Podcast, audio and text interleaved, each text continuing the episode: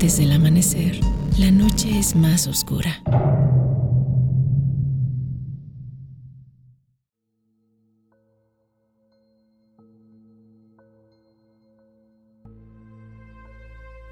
Hola y bienvenidos a Yowali. Como cada noche me acompaña América.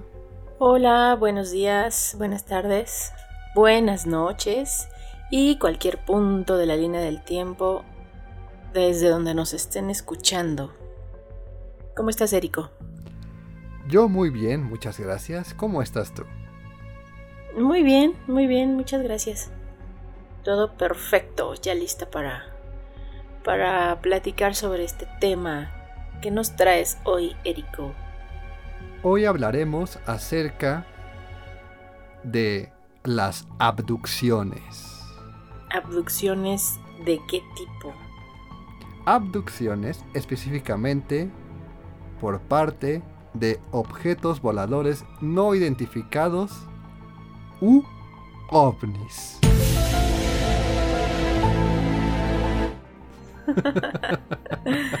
Muy bien, qué emoción. Me gusta. qué curioso, qué curioso sonido. Me gusta el tema, me gusta el tema. Es curioso porque siempre que vamos a, hablar, este, bueno, siempre que vamos a grabar yo Wally, eh, siempre traigo en la mente esa, esa melodía, no sé por qué. Bueno, porque son una, ¿cómo decirlo? Es una referencia inconsciente ya, ¿no? A todo lo paranormal y temas raros. Exacto, pero hay una como palabra, es una... Es como el origen, ¿no? De, de, la cultura eh, pop paranormal, ¿no? Sí, puede ser. O sí, al menos un gran, gran referente que ya se quedó grabado ahí en nuestras mentes, ¿no? Desde chavitos, yo creo. Yo creo que todo el mundo cuando va a hablar de algo así, este, le llega a la mente esa melodía. Pero bueno, ¿tú, América, crees en los alienígenas, en los ovnis? Pues sí tengo algunas opiniones encontradas al respecto porque eh, siempre que hablo del tema, mmm, pienso eh, la, postura más común, ¿no? Que es como, oye, ¿cómo es posible que en la vastedad del universo no exista ninguna otra eh, civilización o otra vida inteligente, bla, bla, bla?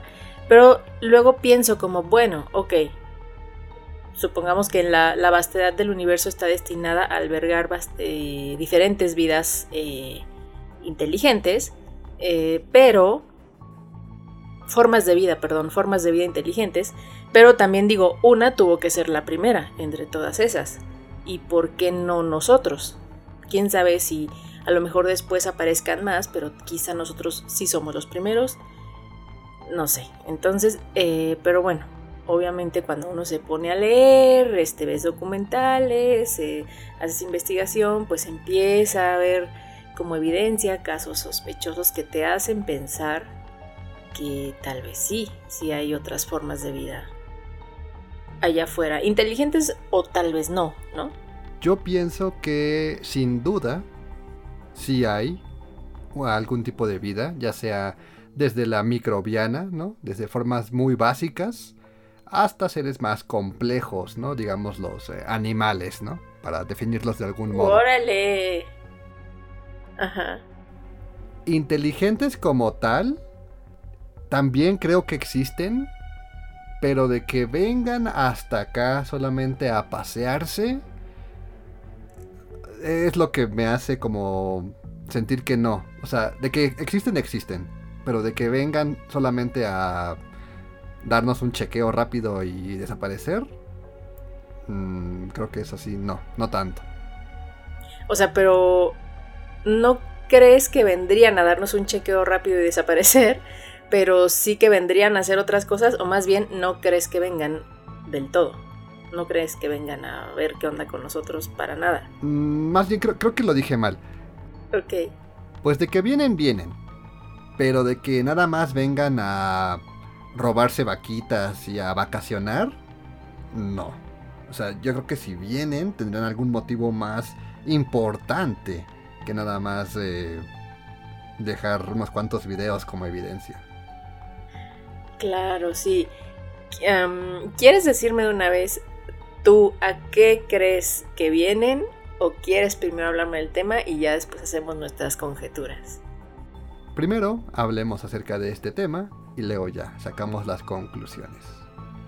Muy bien, me parece perfecto.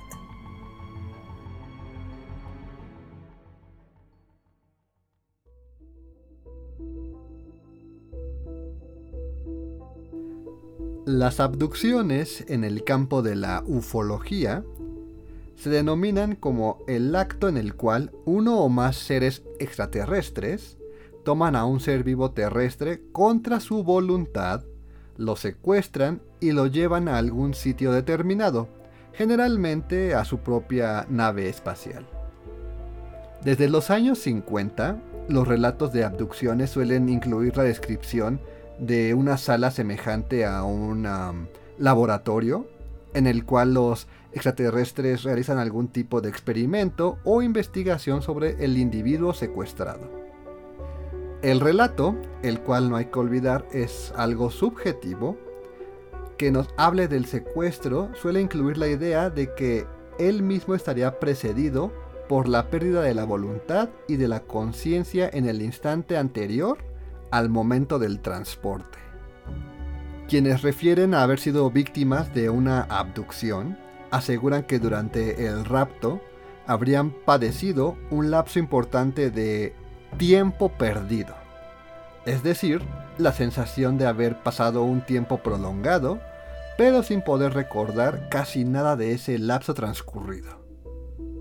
El interior de la nave a la cual serían conducidos los seres eh, secuestrados por lo general es descrito como una sala redonda con una cúpula iluminada por una luz difusa eh, muy fuerte que parece salir de las paredes y del suelo. Tras ser retornados de la abducción, algunos comentan tener alguna anomalía en su organismo, tales como la presencia de objetos metálicos dentro de su cuerpo. Y como sabrás, aquí en Yowal llamamos las semejanzas, ¿no? Entonces, todas las, las experiencias o los relatos de abducciones son muy semejantes entre sí. Claro, que aquí es cuando ya empieza a ser un tema eh, sospechoso, ¿no? un tema interesante de revisar, porque, eh, claro, como dices, no han sido, o sea, no fue una ni poquita, sino han sido muchas personas, yo creo que alrededor del mundo, las que han eh, relatado estas historias y todas eh, convergen en algunas características, ¿no? Primero esto que dices, eh, que no recuerdan partes, ¿no? las características incluso del lugar a donde ellos creen haber sido llevados y, y también todos convergen en que de alguna manera se experimentó con ellos, ¿no? Que hay eh, rastros en su cuerpo o quizá el cómo se sienten.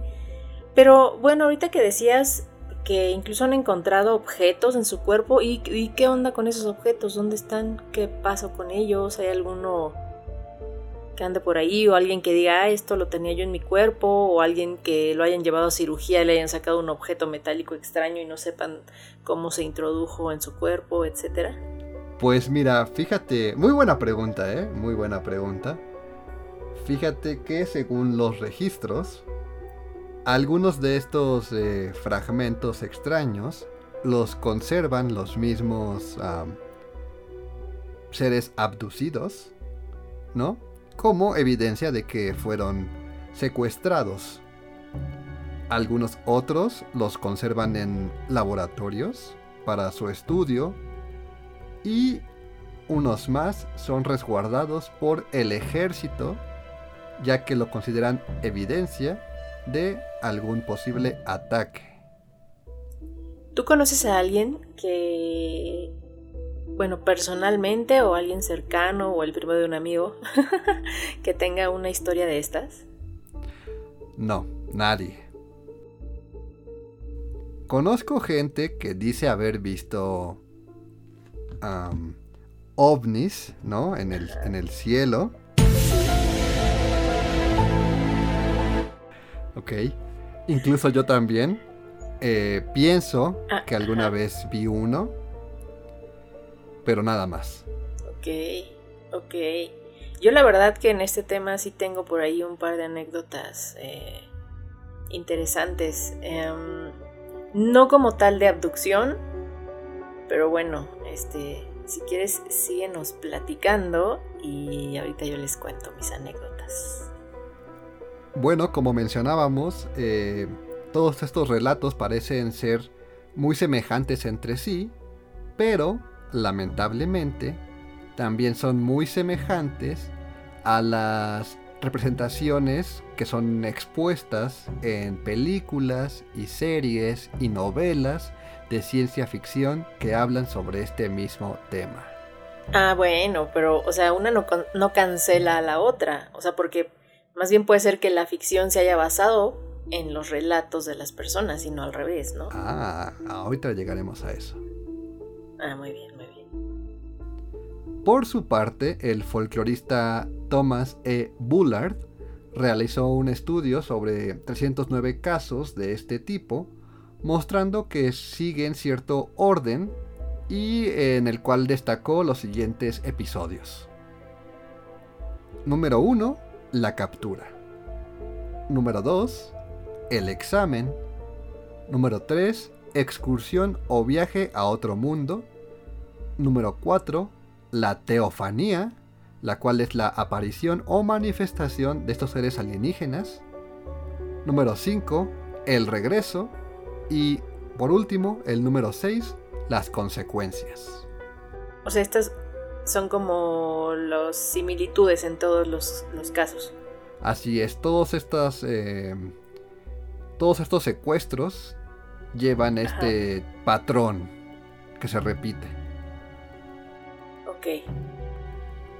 Como mencionamos al principio, un fenómeno que acompaña a la abducción es el del tiempo perdido. Esta es una característica común de quienes alegan haber sido pues abducidos y también la acompaña la amnesia. El término tiempo perdido lo acuñó el escritor neoyorquino Bud Hopkins en su novela eh, Tiempo Perdido, el cual habla sobre igual abducciones y, y ovnis.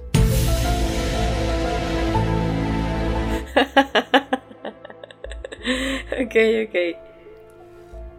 Esta amnesia casi siempre impide a los protagonistas recordar el meollo del, del incidente. Por ejemplo, una persona vive una situación extraña de una supuesta abducción o visita extraterrestre eh, a cierta hora y más tarde, al mirar su reloj o revisar la hora, se da cuenta de que pasaron pues varias horas y no recuerda bien qué es lo que ocurrió en ese lapso. Este es el fenómeno del tiempo perdido. Sí, sí, sí, que me imagino, o sea, si fueras un extraterrestre secuestrador, pues, ¿qué harías? Como que... Es que no sé, porque ya en- entramos en cuestiones sobre especular si estos seres tienen cierta ética o qué onda, pero eh, seguramente te sedan, ¿no? Te inyectan algún, o bueno, no sé de qué manera, si tal vez las jeringas sean muy arcaicas para ellos, no lo sé, pero tal vez te inyectan como un sedante y obviamente pues esto va a hacer que, que no sepas qué pasó o como un tipo blackout, ¿no? Que tienes flashazos de lo que viviste, pues sí, como un tipo anestesia, ¿no? Pues sí, o sea, supongo que si quieres experimentar en alguien, pues lo importante es que no se te muera, ¿no? Entonces, pero también lo importante es que, o sea, ¿para qué lo devuelves? Si eres un marciano bueno, ¿no? O sea, es como lo, devuelves pero todo traumatizado, ¿no? Y, y expones que ahora sepan de tu existencia. Sí, Y si fueras pues como, no sé, más del ámbito, no sé, científico, no sé cómo definirlo, pues pues ya, ¿no? O sea, lo diseccionas y, pues lo llevas como al máximo de, su cuerpo lo que aguante y pues lo matas en nombre de la ciencia, ¿no? O sea, ¿para qué lo regresas? Pues sí, por eso te digo que ya sería especular sobre la ética, ¿no? De sus sociedades.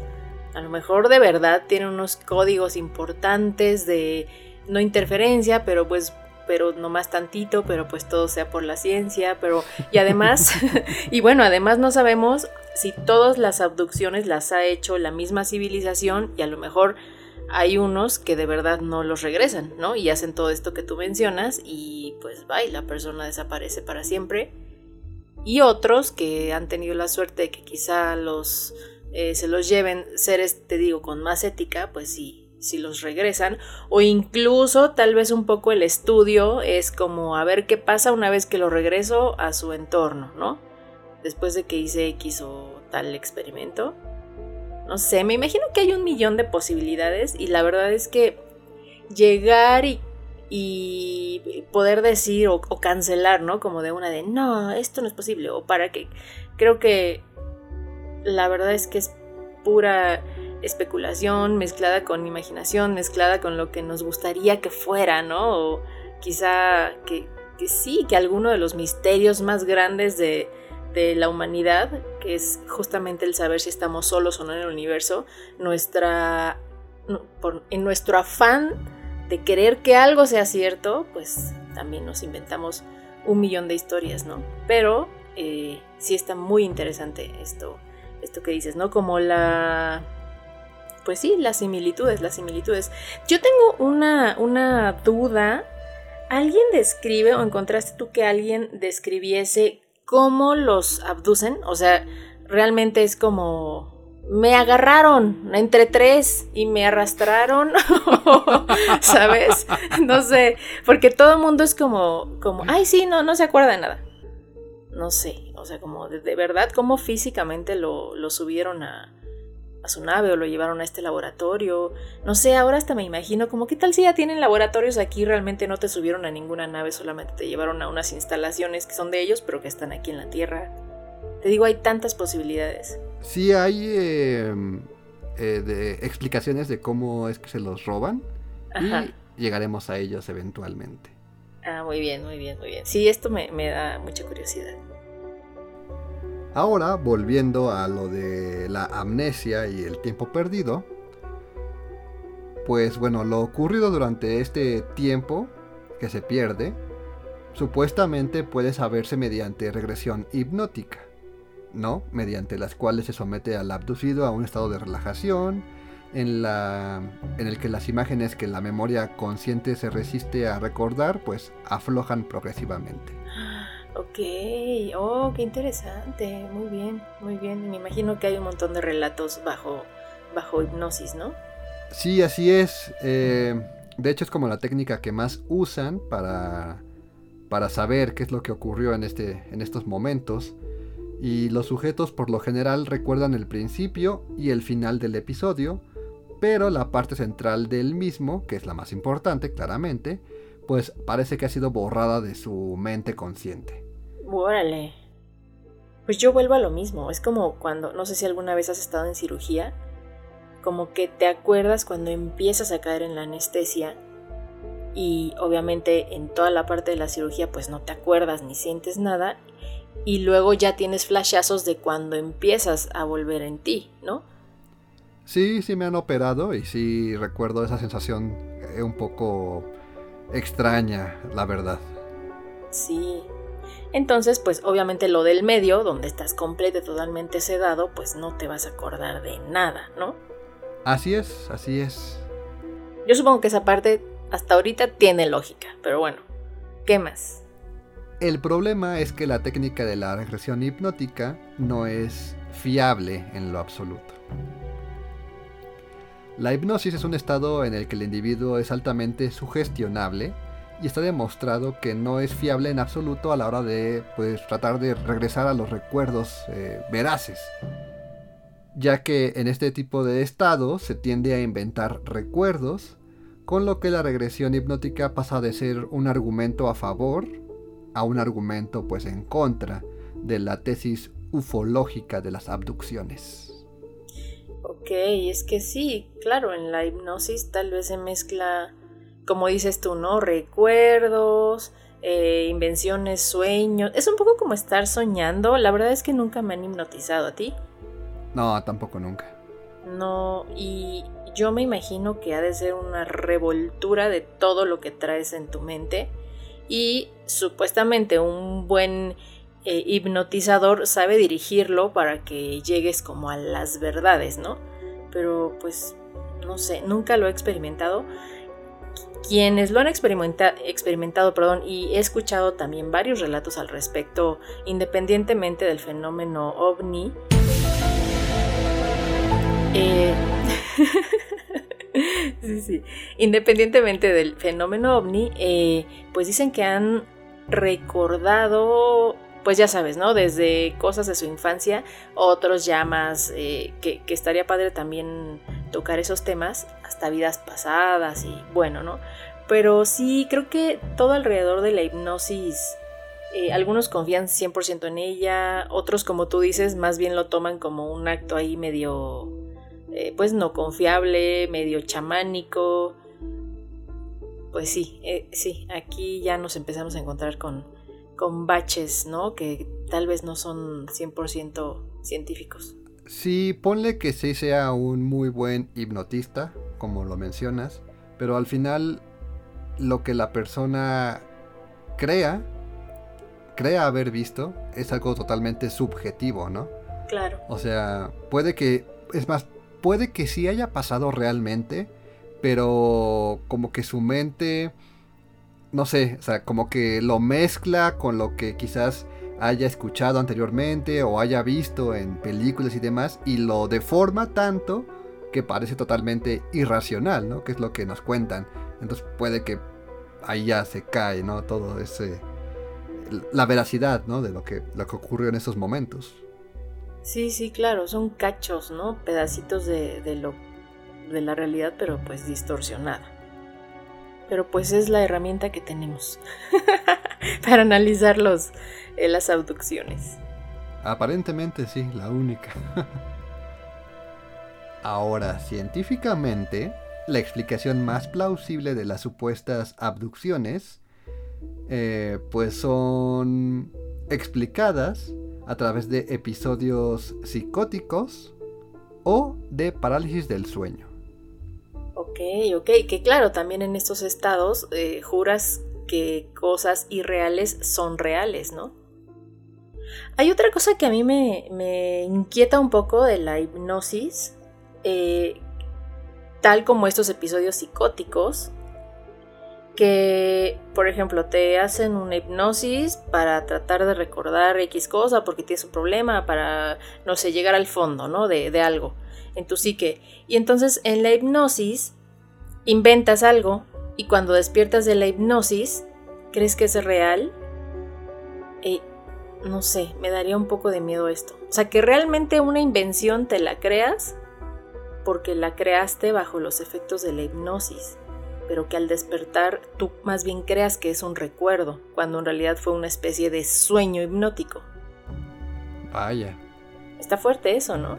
suena, suena complejo, sí, la verdad. Sí, sí, sí, me daría un poco de miedo, porque imagínate que te inventas algo feo o un trauma de, de, niño que realmente a lo mejor nunca viviste, pero tú crees que lo recordaste cuando en realidad lo inventaste tratando de justificar X comportamiento tuyo, no sé, ¿no? Creo que también podría llegar a pasar así con las abducciones, ¿no? Que, que tú juras que te abdujeron y bajo la hipnosis te inventas la historia y cuando despiertas de la hipnosis dices, claro, es que lo recordé todo en, en hipnosis y más bien te lo super inventaste y, ahora estás más convencido aún, ¿no? De que te abdujeron. Está creo que peligroso eso. Sí, sí, exacto. Y es que, pues en general las, las alucinaciones que se tienen durante la parálisis del sueño son como algún tipo de sueño lúcido, pero que se perciben reales mientras se está dando el fenómeno. Por lo que al despertar Muchas personas creen haber sido pues víctimas de algo real y al despertar estas vivencias realmente las asimilan como algo que, pues sí, que fue verídico y que sucedió. Claro, claro, desde una parálisis del sueño y como mencionabas ahorita, también los ataques psicóticos eh, son muy reales.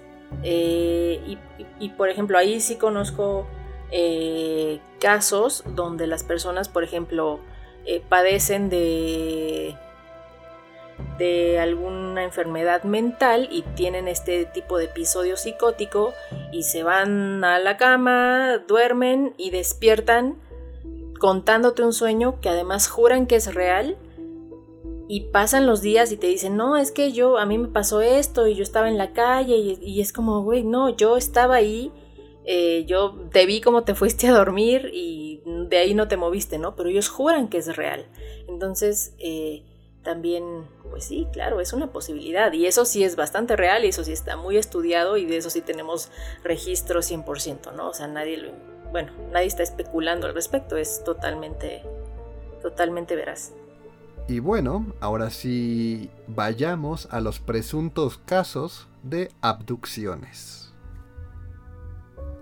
Hay varios creyentes del fenómeno de la abducción que afirman que varios personajes de la antigüedad, tales como algunos eh, indicados en relatos bíblicos y prebíblicos, habrían sido abducidos en supuestas nubes o carros de fuego, a través de los cuales pues, fueron llevados a los cielos.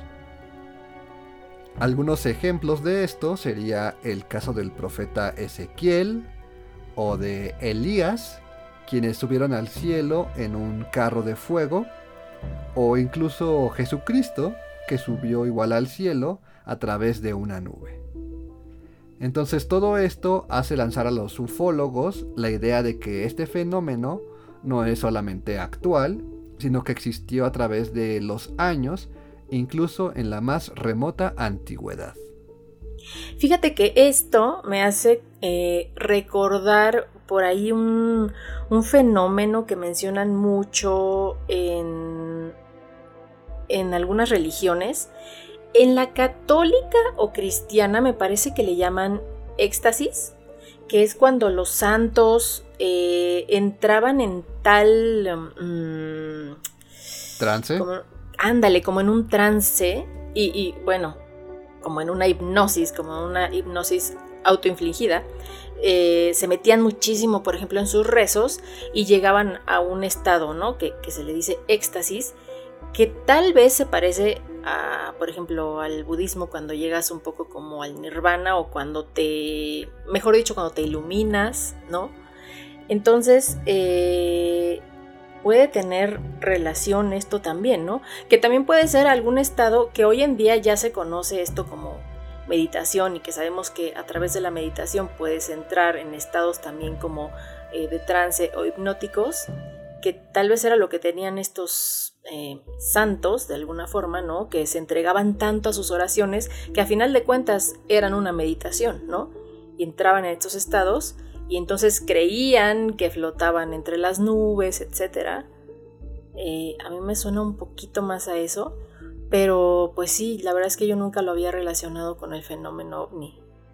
Bueno, en, en este caso son como los relatos orales, ¿no? De cómo explican que por ser divinos, fueron al cielo, ¿no? O subieron vivos al paraíso. Claro. Y pues la explicación que unos les dan, unos algunos ufólogos, es de que pues simplemente fueron abducidos, ¿no? En medio de toda la gente y todos creyendo de, ah, mira cómo se eleva a los cielos.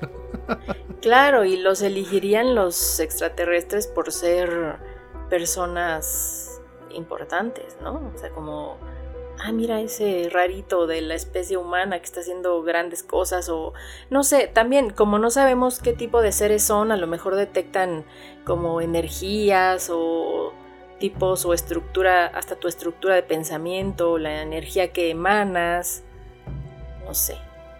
También... yo, yo me iba por algo más banal como de, a ver, ese que está ahí, en medio del, cerro.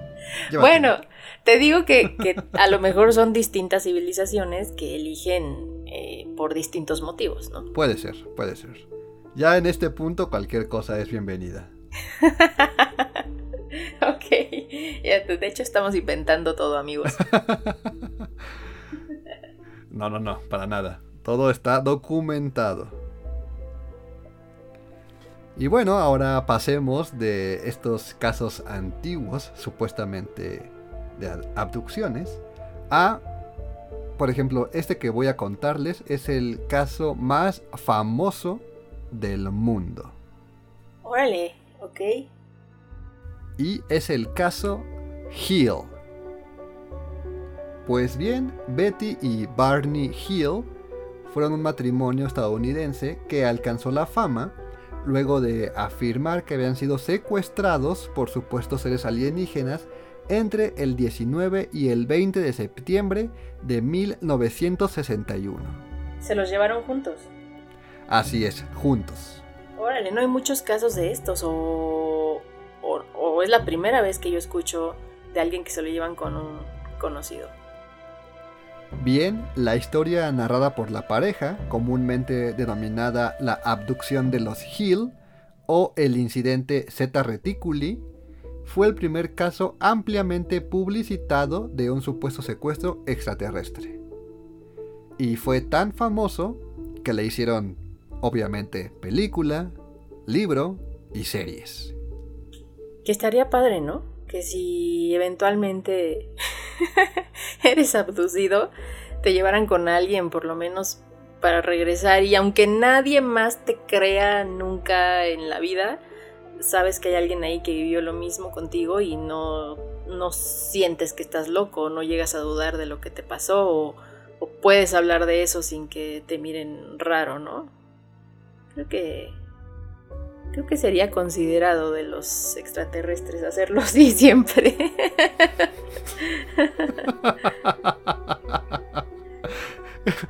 Qué agradables sujetos, ¿no? Sí. Sí, estos que se los llevaron fueron como, ah, llévate a su novia también, no seas así. es como, ay, pero solo, solo cabe uno. Ay, pues nos hacemos un ladito, sí entra. muy bien, muy bien. Recuérdame el año de esto. El año fue 1961. Pero eh, justamente como, como preguntabas al principio, ahorita vamos a ver cómo es que fue el secuestro y además está, está curioso eso que dices de que qué bueno que fueron dos para que alguien corrobora tu historia y pues bueno, ahorita verás qué es lo que sucede. Por estos años hubo muchos incidentes ovni, ¿no? Creo que lo del el caso Roswell, que también es un eh, caso famoso de fenómeno ovni, donde supuestamente un, un platillo volador cayó en Roswell, Nuevo México, fue, si no mal recuerdo, a finales de los 40, entonces tampoco tenía tanto, ¿no? Yo creo que había mucha psicosis al respecto, ¿no?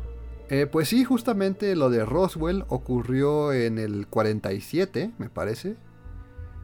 Pero eh, en ese entonces no había eh, realmente registros de gente que haya sido abducida. Y este, que fue como que el más publicitado, el que más eh, cobertura tuvo, a partir de este momento empezó el boom de haber sido abducido. Ay, güey, hasta se me cayó el audífono. Por eso es que este caso es como muy importante por lo que relata, por cómo fue el secuestro y por el despertar que hubo en la sociedad de creer haber sido víctimas de este fenómeno no habrá sido medio que el yo también. Como que nadie lo había mencionado y de repente uno lo dijo y todos los demás. Hashtag yo también. no sé. Es como de, oye gordo, ¿Qué no tu primo le pasó algo así? Ah, sí es cierto. Sí, ¿no? pues sí, porque igual no, no, no le hacían caso o no creían que alguien les fuera a creer y entonces no iban a los medios con esto o, eran historias, así como dices, ¿no? Eran historias así de, oye, que a fulanito le pasó esto. Pero pues no, no pensaban en, en, pues sí, en hacerlo famoso porque sabían que era algo demasiado extraño como para que les creyeran. No sé, pero bueno, a ver, cuéntanos más por qué esta pareja este, específicamente se hizo tan famosa. Y dice así. Al anochecer del 19 de septiembre de 1961, los Hill estaban conduciendo de regreso a la localidad de Portsmouth, de unas vacaciones en el interior de Nueva York. Ya que era tarde en la noche y debido a que la temporada alta turística de verano ya había finalizado, había pocos automóviles en la carretera mientras viajaban hacia el sur. Al sur de la pequeña localidad de Grafton, en Nuevo Hampshire, supuestamente observaron un punto brillante de luz en el cielo. Inicialmente pensaron que veían una estrella fugaz, solo que luego se dieron cuenta de que caía hacia arriba. O sea, se iba elevando este punto brillante o tipo estrella fugaz, pero iba como hacia... Sí, se iba elevando, no iba cayendo. Así es. Betty creía que se trataba de un satélite artificial, mientras que Barney de un avión comercial. Los Hill informaron posteriormente que habían continuado conduciendo sobre la aislada y casi abandonada carretera, yendo a poca velocidad para poder observar el objeto a medida que éste se les acercaba cada vez más. Aunque el objeto era esporádicamente oscurecido por los picos de los árboles y de las montañas cercanas, parecía moverse al unísono con la topografía de la región. Al final descendió lentamente en su dirección y en algún momento el objeto pareció aterrizar sobre la cima de la montaña Cannon. Pero todavía estaba algo lejos de ellos, ¿no? En este punto. Sí, aún estaba lejos de ellos. Ok. Aproximadamente a 1.5 kilómetros al sur de la pequeña localidad de Indian Head, la gigantesca nave discoidal rápidamente descendió hacia el vehículo de los Hill, causando que Barney se detuviese directamente en medio de la calzada. Después de abrir la puerta del auto para observar el objeto más de cerca, tomó sus binoculares. La nave descendió a unos 25 a 30 metros sobre el coche y Barney afirmó haber visto entre unas 8 u 11 figuras humanoides que estaban mirando desde las ventanas de la nave y que parecían mirarlo de forma curiosa. De repente, todas menos una de las figuras se movieron hacia lo que parecía ser un panel de instrumentos. La figura restante continuó mirando a Barney y le comunicó un mensaje telepático a este último, diciendo, quédate donde estás y sigue mirando. Ay, qué miedo, ok. Una larga estructura descendió de la parte inferior de la nave y empezó a acercarse a los Hill. Abrumado por el miedo, Barney se quitó los binoculares y corrió de regreso a su automóvil gritando, nos van a capturar. Antes de ingresar al automóvil, observó al objeto nuevamente cambiar de ubicación, hasta posicionarse directamente sobre ellos. Se pudieron dar a la fuga a alta velocidad, mientras Barney le decía a Betty que mirase hacia el cielo buscando la posición del objeto. Ella bajó la ventanilla y miró hacia arriba, pero solamente vio oscuridad sobre ellos.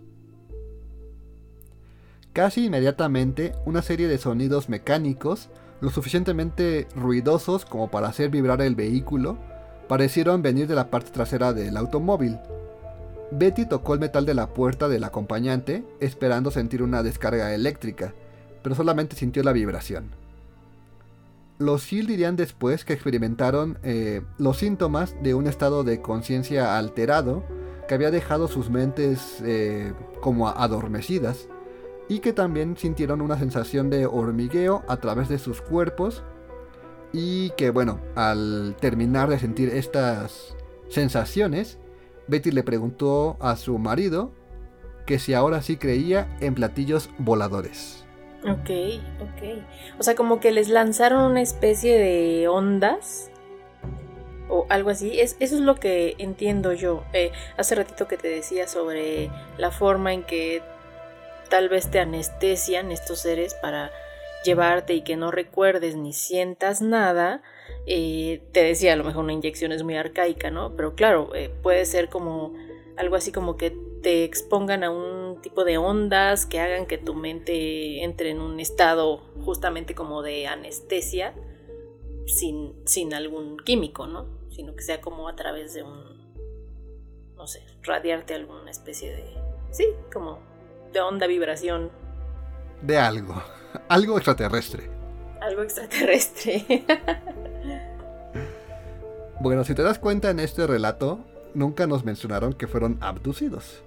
Solamente nos contaron que los vieron muy de cerca y que los siguieron. Ah, ok, ok. Ah, ok, ok. Pero creí que, que, continuabas con y entonces, este, ya los agarraron. no, no, no. Cuando, cuando ya ocurre esto, cuando dejan de sentir estas eh, anomalías en sus cuerpos, ya. ya siguen su camino. Ay, ok, muy bien. Ok. Ahora, lo raro empieza después, ya que empezaron a tener como ciertas actividades eh, anormales. Por ejemplo, eh, Barney sentía una gran inquietud en su piel y no dejaba de examinarse los testículos y el pene. Eh, Betty igual solía despertarse en la noche para vestirse, pero con la misma ropa que había usado ese día, bueno, esa noche, cuando fue según atacada por los alienígenas. Su comportamiento empezó a variar eh, en general, o sea, como anormal de lo que hacían comúnmente. Claro, que podría interpretarse como una especie de comportamiento o una ansiedad postraumática también, ¿no? O sea, me imagino que aun cuando solo recuerdan eso, solo, no porque sea algo, algo chiquito o un evento pequeño eh, o para eh, desdeñar, porque se me hace que es una experiencia muy fuerte, yo creo que sí te genera una especie de ansiedad, ¿no? Y quedas ahí como traumado un rato, varios días o hasta meses, no sé. Así es, incluso Betty eh, llamó al, al, ejército para reportar lo que había visto, sin mencionar eh, que lo siguieron para pues como que no que no la creyeran que estaba loca, ¿no? Solamente afirmó haber visto un objeto que no identificaba, que aterrizó sobre el monte eh, Cannon y pues ya. Ok. Pero eh, empezó a tener sueños sobre lo que había ocurrido y bueno, eh, una personita llegó a hacerles la el hipnotismo regresivo, ¿no? La hipnosis regresiva para entender qué había ocurrido en ese entonces. Y así Betty nos narra qué fue lo que ocurrió. Nos cuenta que unos pequeños seres de más o menos 1.5 metros de alto, uniformados, sin pelo y con frentes bulbosas, los guiaron a través del bosque a una nave con forma de disco y de apariencia metálica. Una vez dentro de la nave, separan a la pareja para hacerles estudios independientes. Les revisan ojos, orejas, boca, dientes, garganta y manos. Toman muestras de cabello, de uñas y de piel. En todo este proceso Betty estaba consciente ya que menciona, escuchó a los eh, alienígenas hablar en un idioma que no entendía y que también podían hablar inglés, solamente que no era perfecto. Al acabar las pruebas de Betty, pudo hablar con uno al que se refería como el líder y compartieron algo de información sobre la Tierra. Al preguntarles Betty sobre su origen, el líder le mostró una especie de mapa galáctico y le preguntó si podía encontrar la Tierra en, en él. Al decirle que no, el líder dijo que debido a su ignorancia era imposible explicarle de dónde venían. Oh. ok.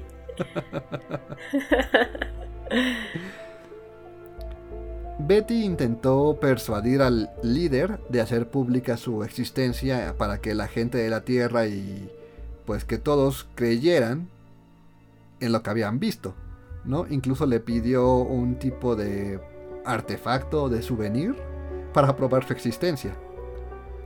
El líder le permitió tomar una especie de como de libro en cuyas páginas estaban pues llenas de símbolos que no entendía, ¿no? Antes de escoltar a los Hill a su vehículo, estalló una discusión entre los alienígenas y le arrebataron el libro que se llevaba. El líder menciona que por él no hay como problema, ¿no? De que se llevara ese, ese libro, pero que a los demás miembros de la tripulación no querían que hubiera evidencias, ni que recordaran nada del episodio, ni dejar ningún rastro de su existencia. ok, yo, yo, yo te iba a decir como sería por, porque no querían eh, como hacer pública su existencia o porque el libro era de alguno de ellos y fue así como de, ay, ¿por qué no le das algo tuyo? Y ya se empezaron a pelear por eso. porque mi libro Oye, ese libro me lo dio mi novia, ¿no? ¿Qué te pasa? es mi diario.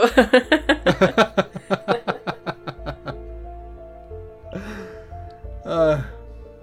Y bueno, al final el líder le sugeriría esperar a que para ver la nave partir antes de continuar su camino y así lo hicieron.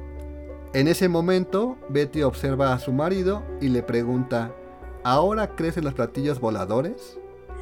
ah, A lo cual Barney solo responde, no seas ridícula.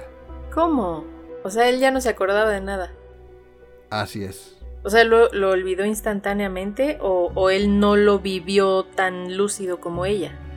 Aparentemente fue como algo más traumático para Barney.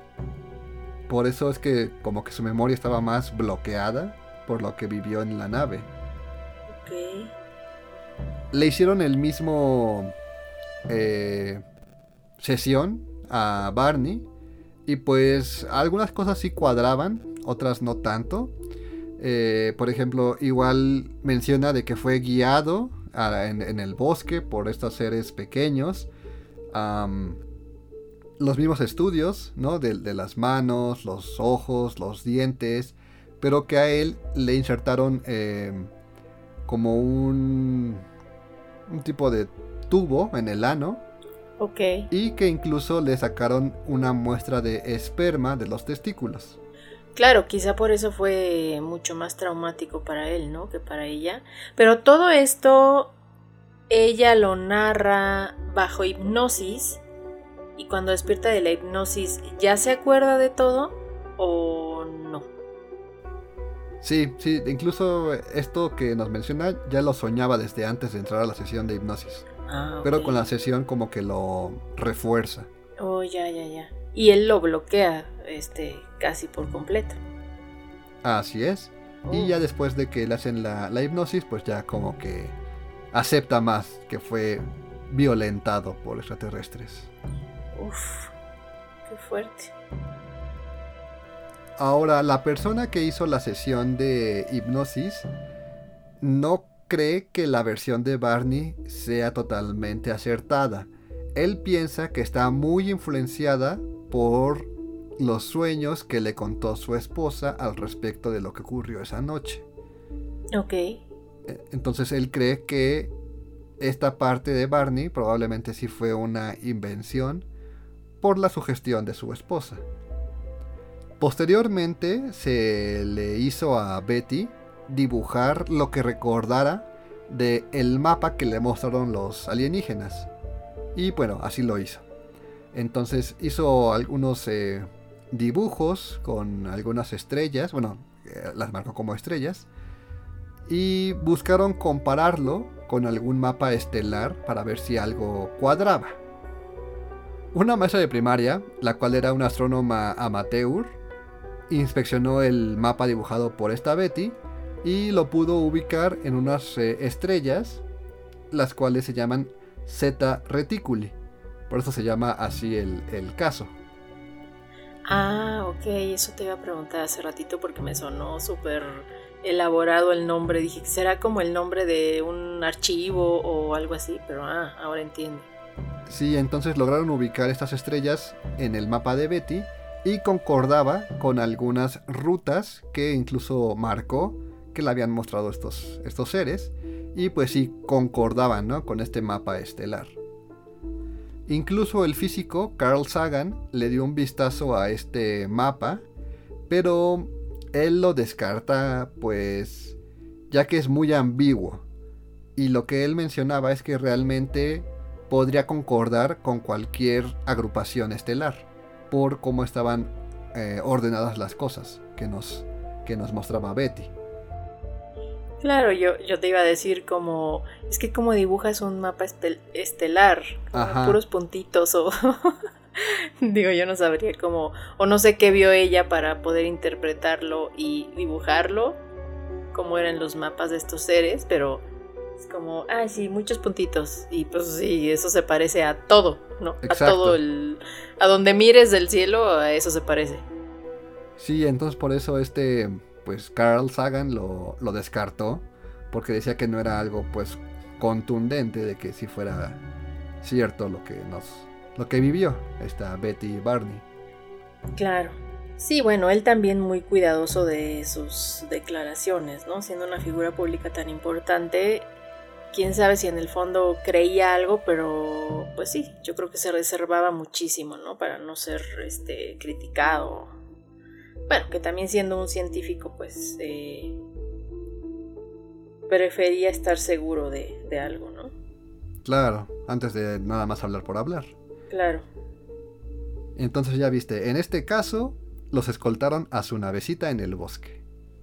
Ya que te preguntabas de cómo eran abducidos. sí, sí, sí. Como que entraron en una especie de... Como que doblegaron su voluntad, ¿no? Y ellos hicieron como, ok, sí, vamos, este, hagamos todo esto, los exámenes, incluso, incluso platicas con ellos, pero a mí me suena como en un estado como medio zombie, ¿no? Ah, probablemente, ¿no? Como, pues sí, como muy, muy happy, ¿no? Así como, ah, no hay problema, ¿no? Tú méteme eso por donde quieras. sí, y la gran pregunta de por qué lo olvidan todo después. Si lo olvidan por lo que te decía ahorita del estrés postraumático o porque sí hay algo que, que les hacen, ya te decía, una especie de anestesia física o de ondas o frecuencias, como sea, que hace que ellos olviden esto también después, ¿no?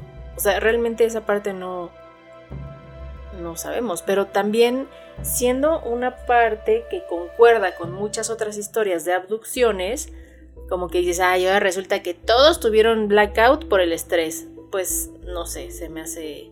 O sea, tampoco, o sea, sí es común y sí es posible y sí es real que te olvides de cosas por estrés, pero tampoco es como que suceda cada rato, ¿no? Claro, o sea, debe haber gente que es un poco más resistente, ¿no? A este tipo de, de actos. Sí, sí, sí. Entonces yo sí creo que hay ahí detrás como una especie de... de pues sí, como de amnesia inducida, ¿no? Bueno, el siguiente es el caso Vilas Boas.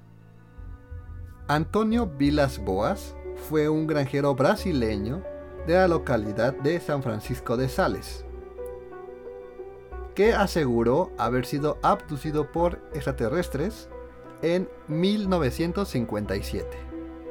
Antonio era un granjero de 23 años que trabajaba de noche para evitar el calor del día.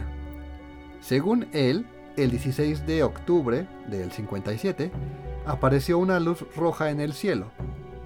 Se acercó a él y pronto se dio cuenta de que era una nave espacial. Según Vilas Boas, él se acercó más con su tractor, pero este dejó de andar así que siguió caminando hasta que fue raptado por un humanoide de 5 pies de altura, el cual lo introdujo en la nave. Ok. O sea, y este sí fue como medio que a fuerza, ¿no? Aparentemente sí, fue como obligado a entrar a la nave. Vilas Boas describió a estos seres como parecidos a los humanos, solo que más pequeños y con los ojos azules. Dice que fue llevado a una habitación donde le echaron eh, una especie de gas. Y poco después apareció una atractiva mujer de esta raza con la que mantuvo relaciones sexuales. ¿Qué? Me quedé pensando, o sea, no, es que muchas cosas digo, eso no está apropiado. Al salir de la habitación, Vilas Boas cuenta que siguió en la nave algún tiempo más viajando sin rumbo con estos seres. O sea, andaba cotorreando en la fiesta ya, ¿no? Ok. Pues sí, si te reciben así, pues te relajas un montón, ¿no? Yo me imagino.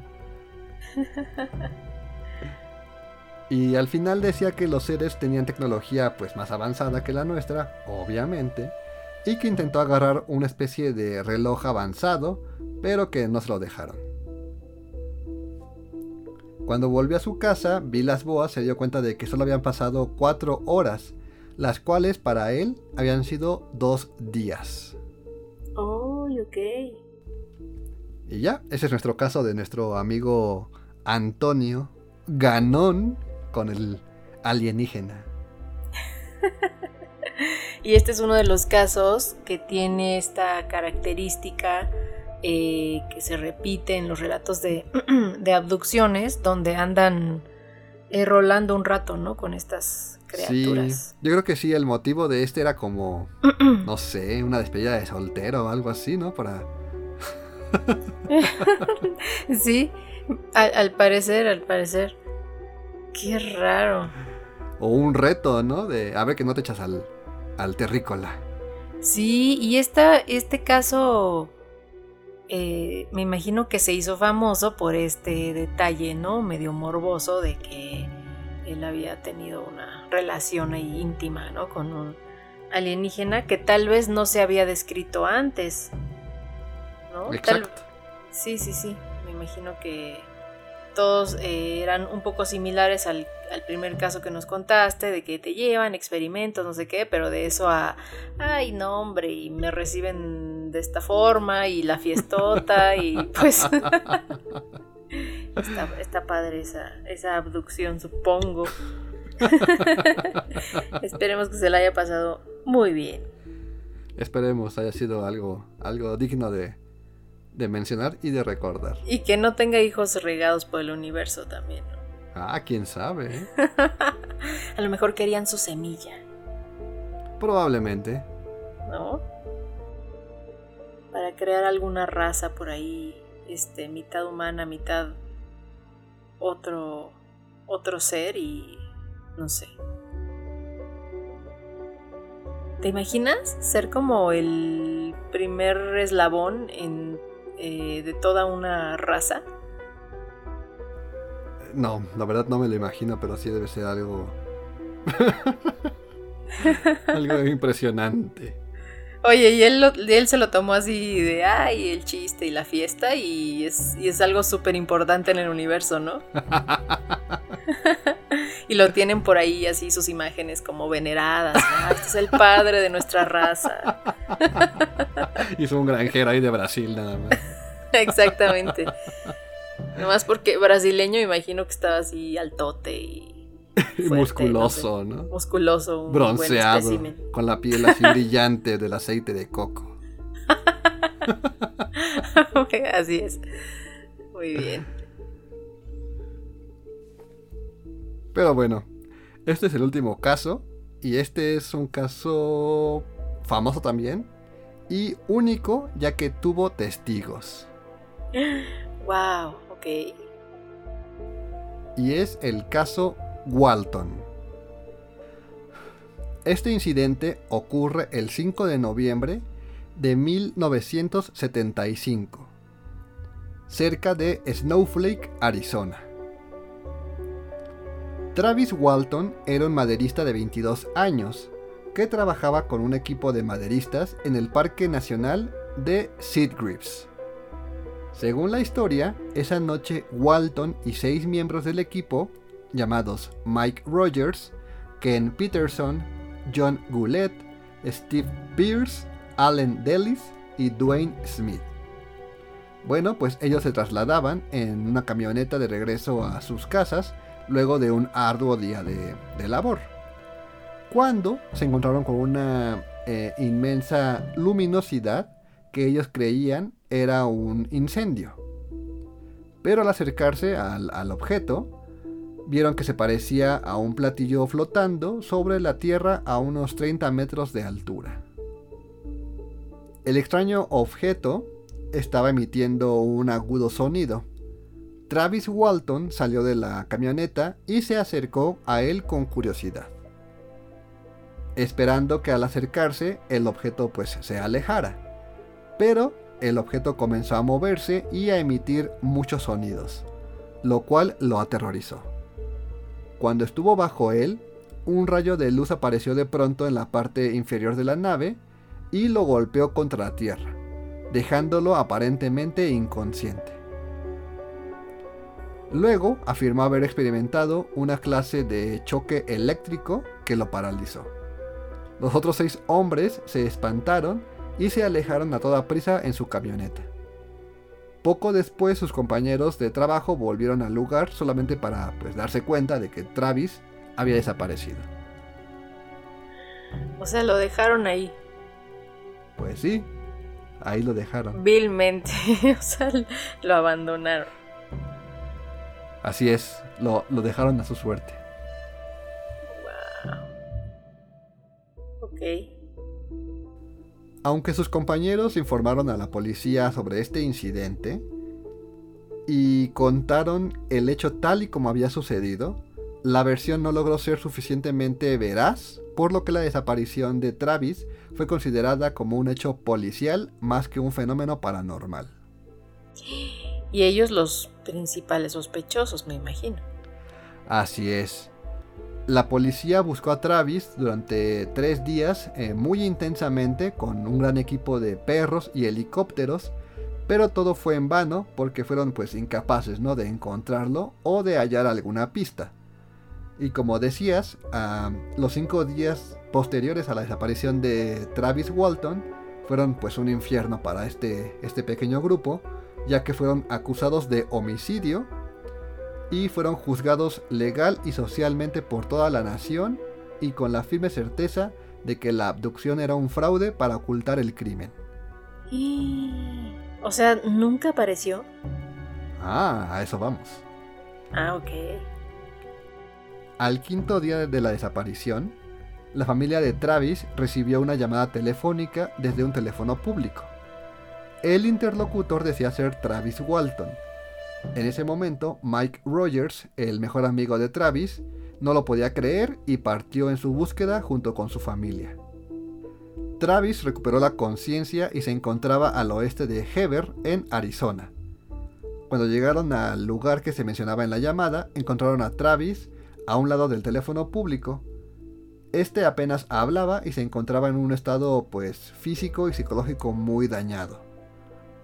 Al día siguiente, la policía y toda la opinión pública pues tuvieron que retractarse sobre lo ocurrido y el caso, al menos de forma policial y legalmente, fue descartado. Ok, y me imagino que él no recordaba nada, ¿no?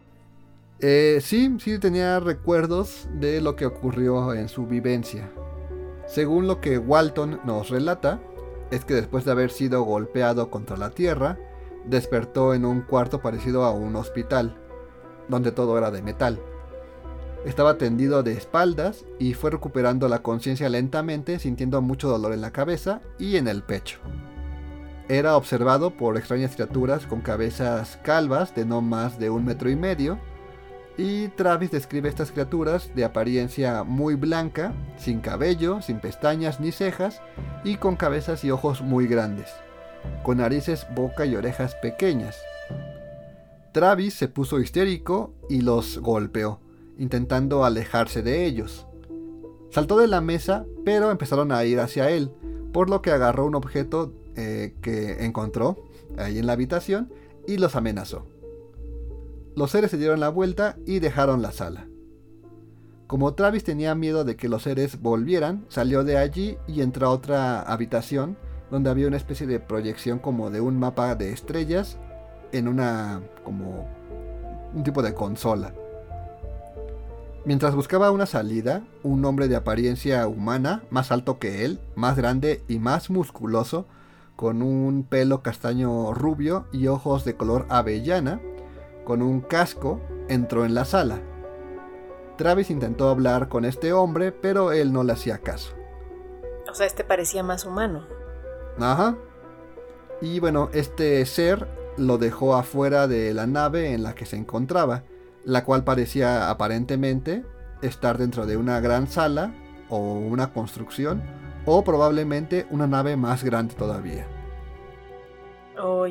Después de esto lo dejó entrar a otra eh, habitación donde otros humanos, como el anterior mencionado, le pusieron una máscara de plástico sobre la cara y lo dejaron inconsciente. La siguiente cosa que recuerda es que estaba pues tendido en la autopista viendo a esta nave despegando hacia arriba rápidamente. Travis solamente era capaz de recordar unas pocas horas del tiempo que desapareció y se sorprendió pues muchísimo cuando se dio cuenta de que eran cinco días los que habían transcurrido. Y esos son los tres casos más famosos de abducciones. El segundo caso también fue en Estados Unidos, ¿verdad? No, el segundo fue de Brasil. Ah, no, perdóname, el tercero, el tercero. Ah, sí, el tercero sí. Ah, ok, ok. Y ahorita que lo mencionas, quizás estos seres humanoides eran los hijos de Antonio. Cuando dijiste que había un hombre, o sea, un humano en la nave, yo creí que ibas a decir era brasileño y puede ser, puede ser. Me parece muy curioso que en todos estos años, ¿no? Como finales de los 40 hasta los 70 hay muchos relatos y hay una psicosis generalizada sobre el fenómeno ovni y de pronto desaparece, ¿no? O sea, como que en los 80 baja muchísimo eh, y siento yo que es hasta los noventas que empieza a haber otra vez relatos, pero ya no de abducciones, sino de avistamientos. Eso me hace pensar, ¿verdad? Que, que tal vez, eh, no sé, eh, entre los finales de los 40 hasta los 70 quizá era la misma especie de extraterrestre que vino a conocer o que dio con nosotros o que se le permitió acercarse a la Tierra para hacer experimentación, etcétera, no sé, de alguna manera, eh, pensando que hay como alguna eh, un, algún código o algunas leyes, ¿no? En el universo sobre qué puedes o qué tanta inter interacción puedes o no tener con otras especies del universo y como que se repiten las características o las descripciones de estos seres, ¿no? En estos años, como 50, 60, 70, incluso en el caso famoso este de Roswell, eh, que involucra la que involucra el área 51, etcétera, eh, son descripciones de los mismos seres, ¿no? Eh, y, y creo que en los 90 pues ya no hay descripciones de estos seres y que solamente hay como avistamientos, ¿no? Ahora, hace ratito te decía que yo tengo como varias anécdotas al respecto y pues sí, yo me acuerdo que durante los años 90, este, todavía 2000, 2000 la primera década de, de los 2000, yo vi varias veces ovnis y, y ya no eran estas formas como de platillo, ¿no? Sino que eran como esferas plateadas, etc. Eh, sí, como que incluso los, digo ovni, no afirmando que sean extraterrestres, ¿no? Sino como las siglas lo dicen, objetos voladores no identificados, ¿no? Aunque bueno, ahora con la tecnología que hay ahora de los drones, pues podríamos pensar que eran como los primeros eh, artefactos de este tipo, ¿no? Drones, pero pues no sé, tal vez fue muy temprano eh, todo lo que vimos en, en aquellos años. Eh, muy temprano y muy random, ¿no? O sea, sí. ¿cómo vas a volar un prototipo de dron así bien, bien casual, ¿no? Sí, porque además yo me acuerdo que, que los vi varias veces, o sea, es que de verdad los vi varias veces y, y era tal cual, o sea, era como, a veces era uno, a veces eran, pero decenas. Alguna vez llegué a ver como decenas y decenas de puntitos negros que, o sea, definitivamente no eran globos porque no se movían random, o sea, se movían como en grupo. Alguna vez llegué a ver uno que cambiaba de forma. Eh, y bueno, se preguntarán como, ay, sí, esta, ¿por qué vio tantos, no? Aquí viene mi anécdota y es que yo cuando estaba adolescente tenía un vecino y él nos contó que cuando él era pequeño eh, tuvo un avistamiento ovni, pero muy de cerca. Bueno, que ahora que relatas tú todo esto de que eh, la gente dice que vio un ovni de cerca y ya de repente lo dejó de ver y después descubre que fueron abducidos, ¿no? Pero que no se acordaban. Pues no sé, pero esta, esta persona que, yo conozco, eh, él dice que sí, fue nada más unos segundos, que vio cómo se acercó a él y que luego se alejó. Pero que a partir de ese momento él quedó como con una cierta sensibilidad donde él sabía cuándo se iban a dar avistamientos. Eh, tanto así que él empezó a grabarlos. Y tanto así les puedo decir que obviamente al principio pues no le creíamos. Y de pronto él llegaba, nos tocaba, porque bueno, nos empezamos a llevar bien con él, etcétera. De repente llegaba, nos tocaba el timbre y era como, oigan, acabo de grabar, ¿quieren ver? Y nosotros, sí, por supuesto, estábamos chavitos todos, ¿no? Bueno, este, mis hermanos, yo, etc. Y sí, o sea, acabado de grabar, eh, nos enseñaba, ¿no? Y sí, definitivamente no se veía una cosa súper clara, pero sí se veían objetos en el cielo eh, y fueron de distintas formas. Eh, y bueno, esta persona empezó a trabajar también con, con una persona famosa en México, muy conocido por hacer investigaciones de, del fenómeno ovni. El señor M. El señor M. y sí, o sea, él, él presentía cuando podía, cuando podía grabar este, estos objetos. Y pues sí, durante mucho tiempo fue, fue así, hasta que bueno, no sé si su sensibilidad desapareció, pero la verdad es que a mí se me hizo un tema tan cotidiano que, que pues hoy en día la verdad es que tampoco me sorprende, pero también como que le perdimos la pista, este, nos mudamos, etcétera, y bueno, sé que sigue por ahí, pero ya no eh, o sea, ya no lo he contactado para saber qué ha pasado con este don o con esta sensibilidad, pero sí, ahí sí les puedo decir que yo vi videos así como recién grabaditos. Eh, uno de los que me sorprendió muchísimo era un objeto que no se veía como un... o mejor dicho, es que les voy a describir, es muy extraño, pero es como si fuera un hombre en un traje de astronauta, como con un backpack como con una mochila flotando. No. Fue la cosa, sí, no, de verdad, yo la vi, fue la cosa más extraña que vi. Y lo demás, te digo, eran esferas o como medio, como cosas que cambiaban de forma o de color. Eh, muy raro. Entonces sí, respecto a esto tengo, tengo varias anécdotas. Y otra que me recordó muchísimo a la primera historia que nos narraste, eh, pues mis papás justamente eh, alguna vez iban por una carretera al norte del país y ellos narran que vieron un ovni, pues por objeto volador no identificado, una luz, me parece que ellos nos, ellos hace mucho que nos contaron esta historia, eh, una luz me parece que naranja o roja, recuerdo que nos, nos narraron, y pues iban igual, ¿no? Como en una carretera muy sola, y la vieron, no se acercó a ellos ni nada, pero como que la vieron pasar y la vieron algo cerca, ¿no? Y se asustaron muchísimo pero bueno, la verdad es que no, no pasó de ahí, ¿no? Tampoco podría decirte este, un dato más eh, extraordinario o sorprendente, pero sí me recordó esta anécdota, la, eh, la primera historia que nos, que nos contaste. Y después ya viene mi propia abducción. oye, oye, te cuento todo eso y, así como que súper normal. Ay, bueno, ya después a mí también me llevaron, pero pues eso X.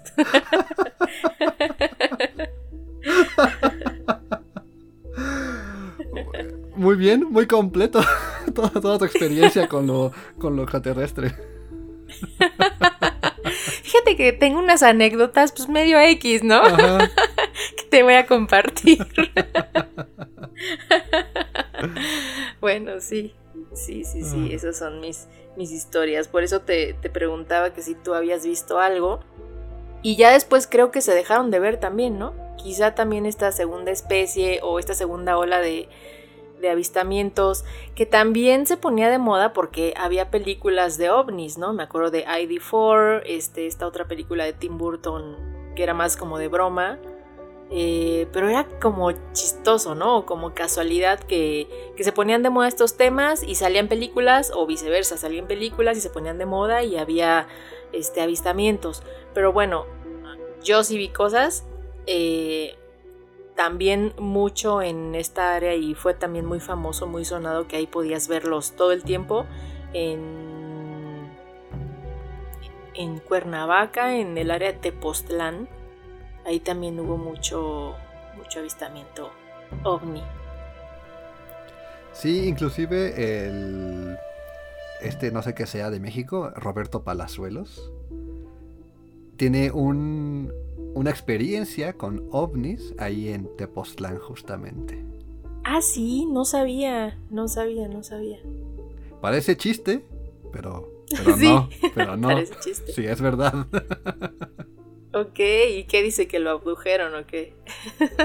bueno, si quieren que hablemos de eso, eh, pueden, nos lo pueden compartir en las redes sociales, ¿no? Ok, perfecto, me late.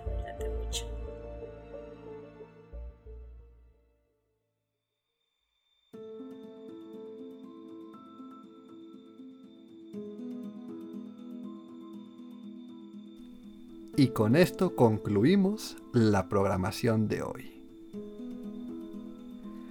Un tema bastante interesante, ¿no, América?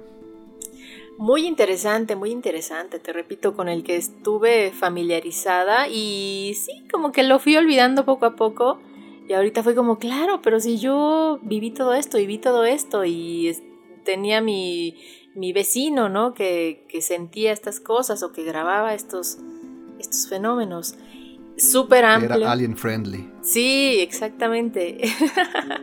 Un tema además súper amplio. Estos que escribes, pues me imagino, son así tres casos de cientos y cientos que ha de haber además alrededor del mundo. Y pues contados de diferentes maneras o, o el fenómeno ovni se relaciona a muchas cosas, ¿no? Como lo que decíamos hace rato, por ejemplo, de los, eh, de los éxtasis de los santos o de estos campos de, de, no sé, de trigo, de maíz, donde aparecían como, como marcas, ajá, las figuras que aparecían en campos, ¿no? En sembradíos. Ah, las eh, figuras, ajá. Eh, tanto, tanto que hay que, que investigar o platicar sobre el tema, pero bueno, esto de las abducciones me parece también muy interesante y yo la verdad que no lo descarto. ¿Tú, tú qué opinas?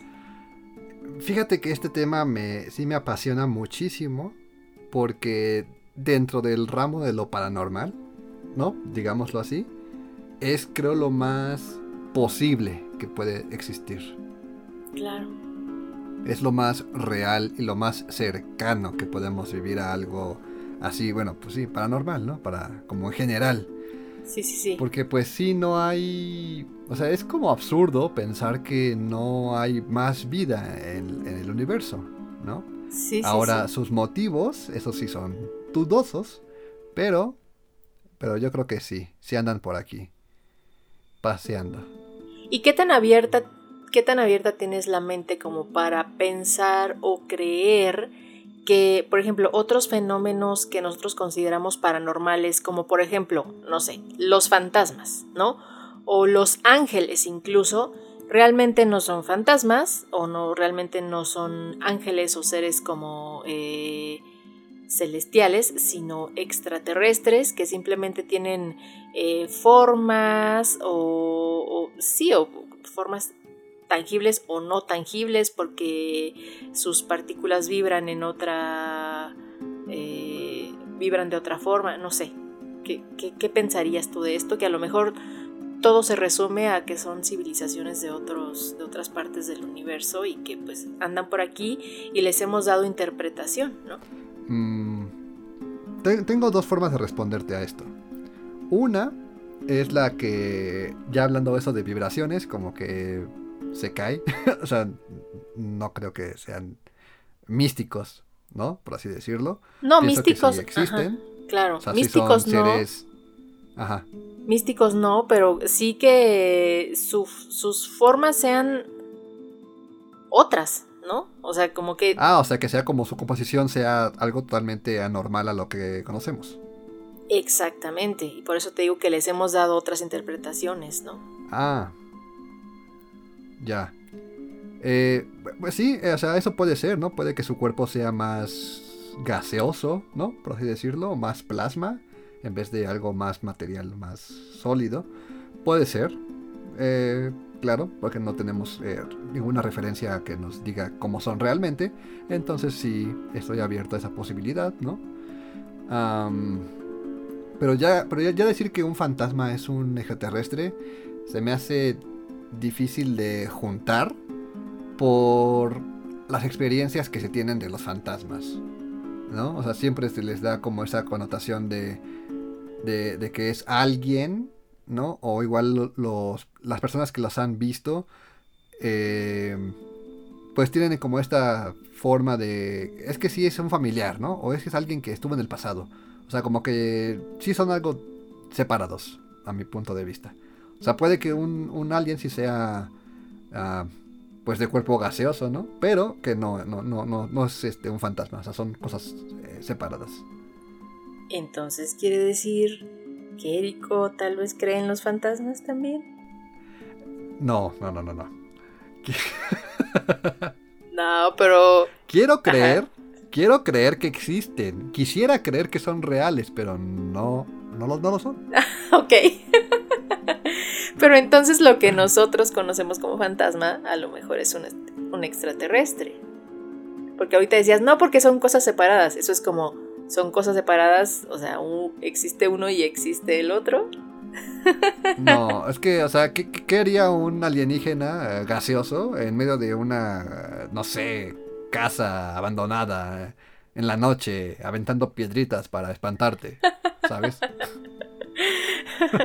es que te digo que tengo tantas anécdotas al respecto de gente de verdad muy cercana que hubo otra anécdota de una aparición así. O sea, que era como un ser, eh, lo describen estas personas que, que, conozco, te digo, como de primera mano, pues me lo contaron, un ser que era como medio trans... que ellos estaban en su patio o jardín de su casa y que de pronto un ser como que como que pasó corriendo eh, en, el techito de su casa y dio un brinco hacia afuera, como hacia la calle, y era un ser así como transparentoso, pero ellos, ellos no dicen como, es que no nos da la vibra como de un fantasma, ¿sabes? Era otra cosa, era un... Entonces yo pienso, pues a lo mejor era un extraterrestre y esta característica como, como de transparentoso es más como de fantasma y a lo mejor es lo que hemos interpretado a lo largo de los años que siempre han estado aquí o que vienen, quién sabe a qué, como dices tú. Y no podemos descartar, digo, yo creo que si nosotros, el humano, tenemos en nuestra configuración el juego, el chiste, la broma, ¿por qué descartar que otras civilizaciones no lo tienen? A lo mejor de verdad sí vienen, no sé, a hacer investigaciones, pero en el, en el Inter pues nos gastan pues, bromitas, ¿no? Como extraer esperma. Eh, fíjate que ese, ese punto jamás lo había pensado. Y pues sí, tienes razón. O sea, no hay que descartar que, pues, obviamente tienen un sentido de, de la risa, ¿no? Un humor. Sí, ajá, exacto. Y así como lo mencionas, de este ser como traslúcido, pues sí, o sea, no descarto que, que quizás no su cuerpo, pero algún traje en especial que les ayude a, camuflajearse, ¿no? Que a no ser vistos tan fácilmente. Mira, eso sí podría haber sido, pero pero es distinto a un fantasma o a algún fenómeno de poltergeist, ¿no? Que es donde las cosas levitan y se mueven por ahí. Ándale, sí, sí, sí. O por eso digo, son cosas distintas. Un fantasma es un fantasma que lo más probable es que es irreal y un alienígena es un poco más creíble porque pues es un ser vivo, inteligente de algún otro lado. muy bien, muy bien. Y te iba a decir que la otra forma en la que concebía a los extraterrestres era. Eh, era que quizás su apariencia física eh, no es comprensible para nosotros. Ándale, sí. O sea, así como hay muchos relatos, o no, digamos para entenderlo, como algo místico, los ángeles, ¿no? Que según no son como los vemos, ¿no? Que son como seres de mil ojos, con diez mil alas, ¿no? Y que no somos como capaces de interpretarlos porque nuestra mente no es tan desarrollada. algo así, también pienso que puede ser un, alienígena, que su, forma quizás no es reconocible a nosotros, ¿no? Y que quizás lo que alcanzamos como a entender es esta pequeña abstracción de un ser humanoide, porque es como lo, nuestra mente lo procesa. Y también de sus naves, que quizás son tan complejas o tan, pues sí, tan extrañas, que solamente vemos como un puntito en el cielo, ¿no? Sí, sí, sí, sí. O hasta de materiales que no conocemos o que se ven como algo que, como tú bien dices, no podemos interpretar porque no se ve como nada más que hayamos visto antes, ¿no? Está muy interesante este tema, me gustó, me gustó muchísimo. Así es amigos, si a ustedes también les gustó este tema, nos lo pueden hacer saber en las redes de YoWally o si quieren que hablemos de el encuentro de Roberto Palazuelos con sus alienígenas, nos lo pueden hacer saber en las redes, las cuales son YoWally oficial tanto en Twitter como en Instagram. Y si tienen anécdotas sobre avistamiento ovni, y bueno, qué mejor que de abducción, que creo que además en México, curiosamente, no hay tantas historias al respecto, ¿no? Nos gustaría saber si alguien tiene alguna anécdota así de fuerte, porque bueno, creo que avistamientos es un poco más común, y... pero de abducción creo que no. Quizás como la de tu amigo, ¿no? Que quizás fue abducido, pero no lo registra en su memoria y no jamás pasó para él. Sí, sí, tienes razón. Bueno, y si ustedes quieren contactar eh, directamente a Érico, ¿a dónde te pueden escribir? Pueden escribirme únicamente a Twitter como arroba erico-bajo, esto es arroba E-R-I-C-K-H-O bajo. Muy bien, para que platiquen con, host de este programa. Este tema es muy extenso, entonces si de verdad quisieran que ampliáramos más sobre los ovnis, o los extraterrestres, o abducciones, o encuentros, o... Es que es muy grande. Sí. Pues lo podemos igual separar en diferentes episodios, ¿no? Muy bien, estaría padre, estaría padre. Sí, y este es uno de los casos paranormales en los que sí, digo abiertamente, soy un creyente. ¡Wow! Vaya. Muy bien. Y bueno, que pasen una buena noche, que estén muy bien, cuídense y bye. Y bye.